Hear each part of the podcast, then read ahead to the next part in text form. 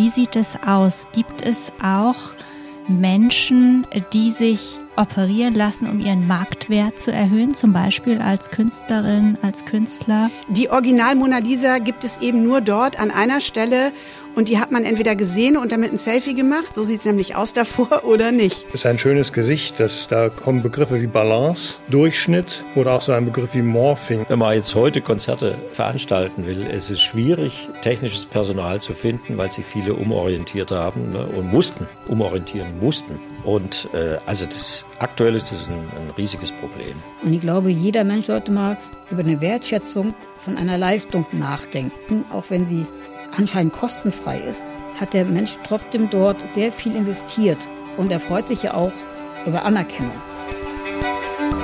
Gedankensprünge. Ganz Ohr für Forschung, Kultur und Gesellschaft.